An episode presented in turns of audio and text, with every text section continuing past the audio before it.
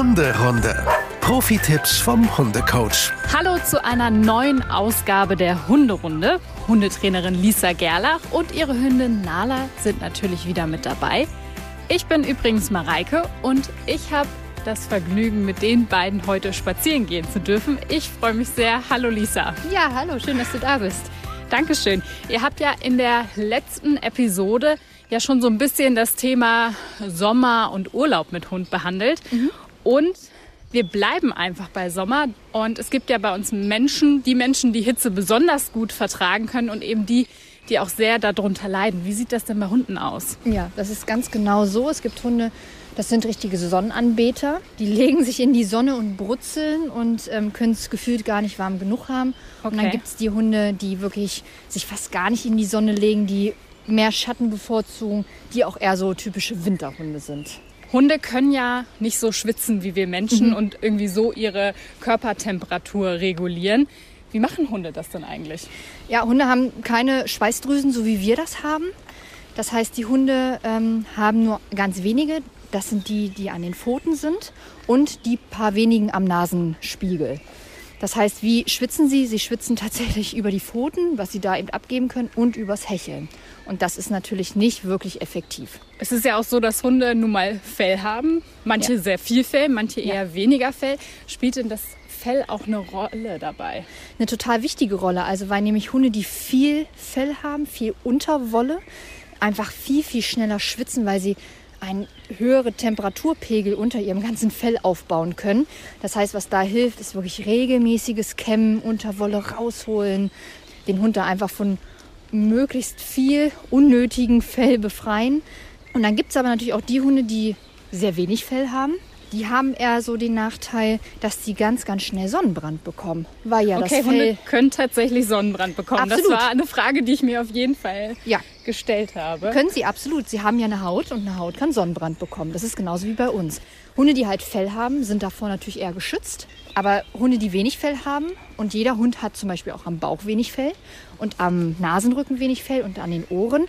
Das heißt, jeder normale Hund kann Sonnenbrand kriegen und die, die noch weniger Fell haben, können wirklich auch ganz körperlich Sonnenbrand kriegen. Gibt es denn dann Sonnencreme für Hunde extra oder kann man da auch, sage ich mal, Babysonnencreme nehmen, weil sie besonders frei von irgendwelchen Parabenen und sonstigen Stoffen ist? Ja, also es gibt spezielle Hundesonnencreme, die kann man in der Apotheke oder auch bei möglichen Tierhandel kriegen. Man kann auch mal Babysonnencreme benutzen, aber wenn man den Hund regelmäßig eincremt, dann sollte man da schon auf spezielle Tiersonnencreme zurückgreifen. Und da empfiehlt sich auch keine Creme, sondern eher ein Spray.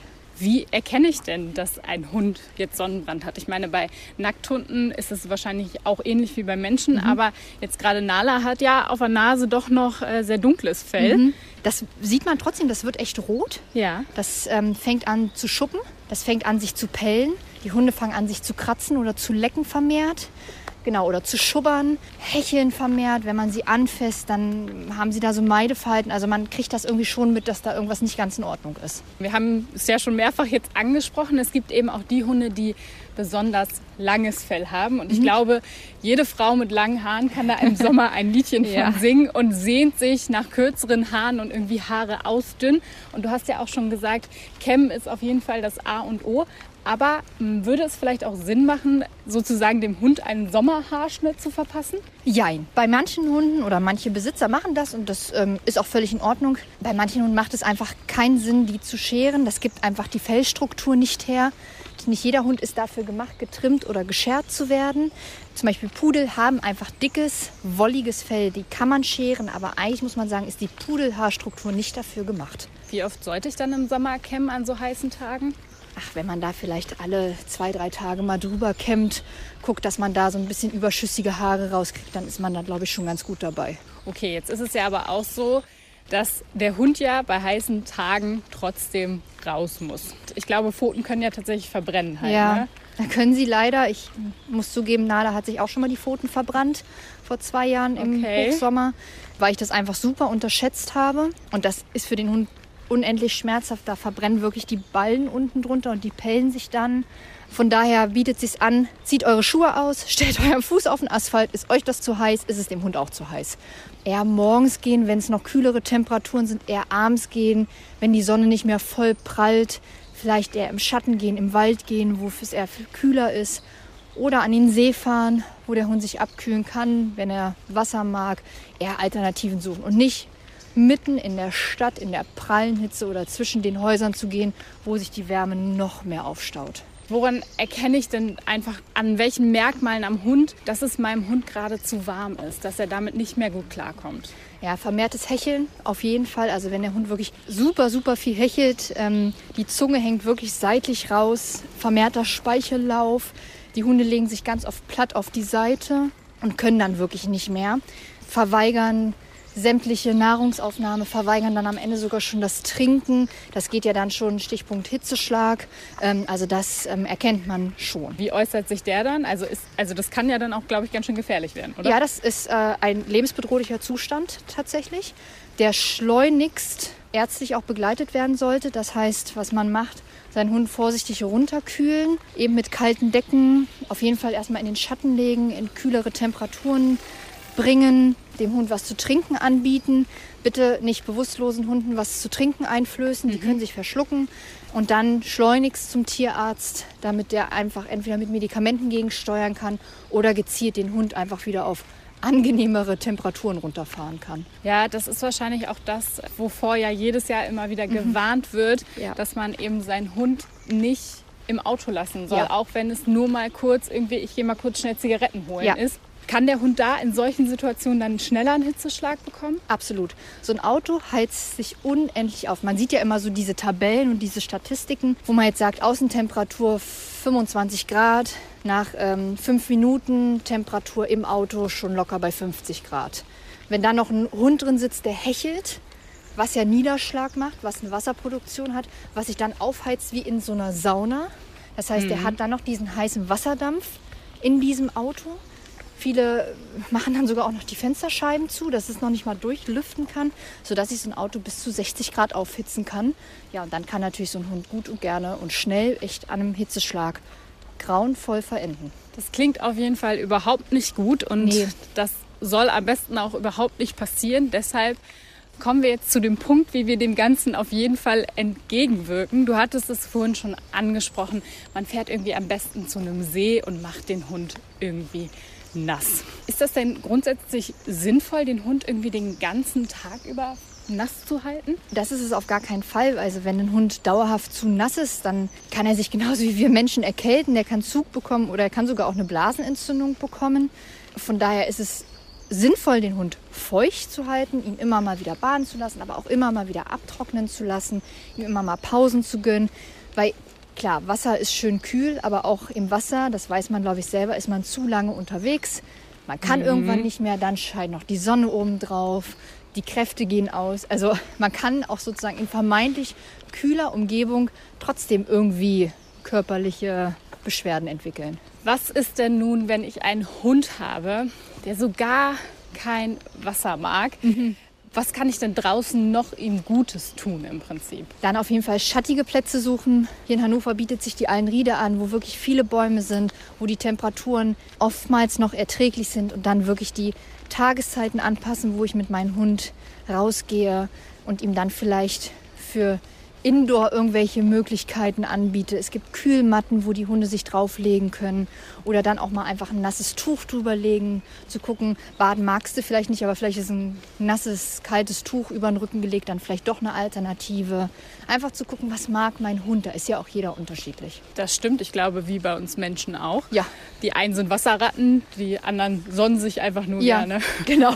Ist es eigentlich so, dass bestimmte Hunde lieber im Wasser sind? Also ist das ein bisschen rassenabhängig? Ja, es gibt so gewisse Rassen, wo man auf jeden Fall sagt, das sind Wasserratten, das sind so Labradore, Golden mhm. Retriever. Die kennt man, glaube ich, die schwimmen stundenlang von links nach rechts den Kanal hoch und runter. Es gibt Dackel, die schwimmen sich zu Tode, weil ja. sie Wasser lieben. Und es gibt Dackel, keine zehn Pferde würden die ins Wasser reinkriegen. Also das kann man nicht, nicht eindeutig beantworten. Also mein Hund, das habe ich ja noch gar nicht erwähnt. Ich habe nämlich auch einen Hund bei meiner Familie zu Hause. Das ist die liebe Daska und die ist auch ein Schäferhund, so wie Nala. Und die liebt Wasser über alles. Also ja. du könntest ihr wirklich irgendwie das leckerste Leckerli hinschmeißen. Den Wasserschlauch im Sommer würde sie immer vorziehen. Ja. Und Nala macht auch gerade Halt hier beim Wasser, aber ja. ich glaube, sie darf gerade nicht reinspringen. Nee, ne? weil wenn man auf die andere Seite guckt, sieht man, wie schlammig es ist. Ja. Ach, wir gehen das, schnell vorbei. Guck's dir nicht so genau an. Ja. Schade, Nala, ne? Sehr schade. ja, genau, Wasser. Also wenn man einen Garten zur Verfügung hat, ist natürlich ein Wasserschlauch eine tolle Variante. Ein Planschbecken für den Hund. Ja. Swimmingpool, wenn der Hund die mit benutzen darf. Also ja, da muss man einfach gucken, was für Kapazitäten, was für Platz man ja selber auch hat. Was ist denn Nalas Lieblingserfrischungsgetränk oder Möglichkeit, die sie gerne nutzt, um ein bisschen runterzukommen? Also Nala liebt es zu schwimmen. Ja. Tatsächlich, also wenn es warm ist, wir fahren an den See und nehmen ihren Schwimmknochen mit und dann geht's los. Sonst mag sie gerne ähm, kalte Wassermelone. Oh, tatsächlich. Ich auch. Ja, ja wir können uns teilen. also wir nehmen tatsächlich dann einfach Wassermelone mit und die frisst sie dann gerne. Sie kriegt, wenn wir zu Hause sind, mal ein Hundeeis, das heißt gefrorenen Joghurt mit Früchten, mal so für zwischendurch. Sonst lässt sie sich tatsächlich gut mit kalten Decken abkühlen, wenn wir zu Hause sind. Ja, das sind eigentlich so unsere Mittelchen. Hast du vielleicht irgendwie einen Tipp für ein leckeres Hundeeis, abgesehen vielleicht noch von Joghurt oder so? Ich, mir schwebt da so Leberwurst irgendwie im Kopf, irgendwas mit Leberwurst. Leberwurst, glaube ich, kann man immer nehmen und ist immer heiß begehrt. ja, was immer gut geht, ist wirklich Joghurt oder Hüttenkäse, Quark und dann eben das reinmachen, was der Hund gerne mag. Thunfisch, Leberwurst, Käse, geriebenem Käse, Früchte, all das vermengen, einfrieren, fertig ist es.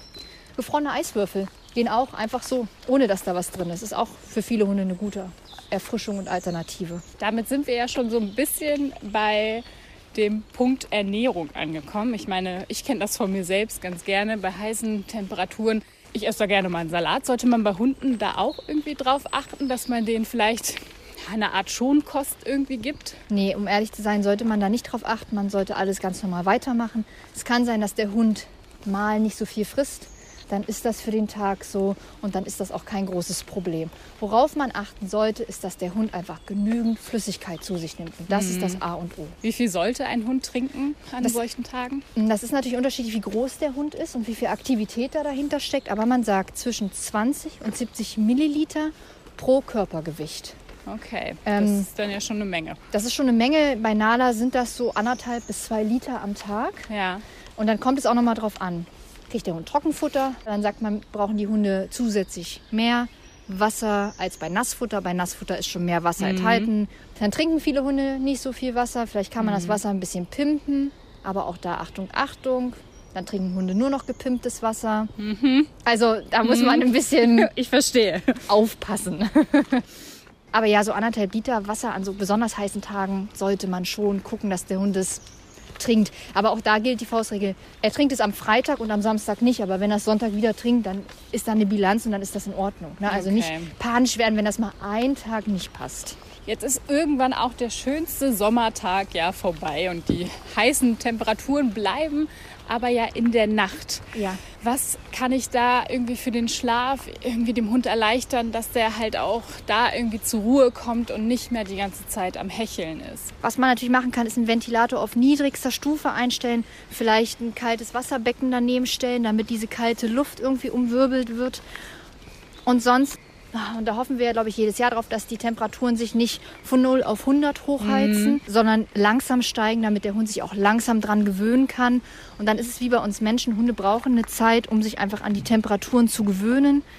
Haben sie sich dran gewöhnt, dann lässt es sich auch besser aushalten wie für uns. Dann sind auch 26 Grad in der Nacht irgendwann halbwegs zu ertragen. Okay.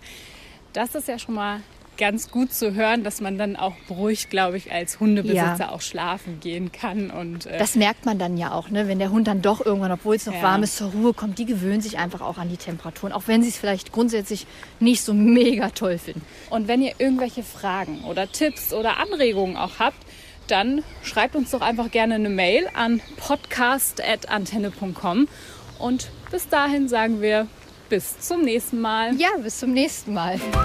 Hunderunde, eine Produktion von Antennen Niedersachsen. Euch hat dieser Podcast gefallen? Dann hört doch auch den Mama Talk, ebenfalls eine Produktion von Antennen Niedersachsen.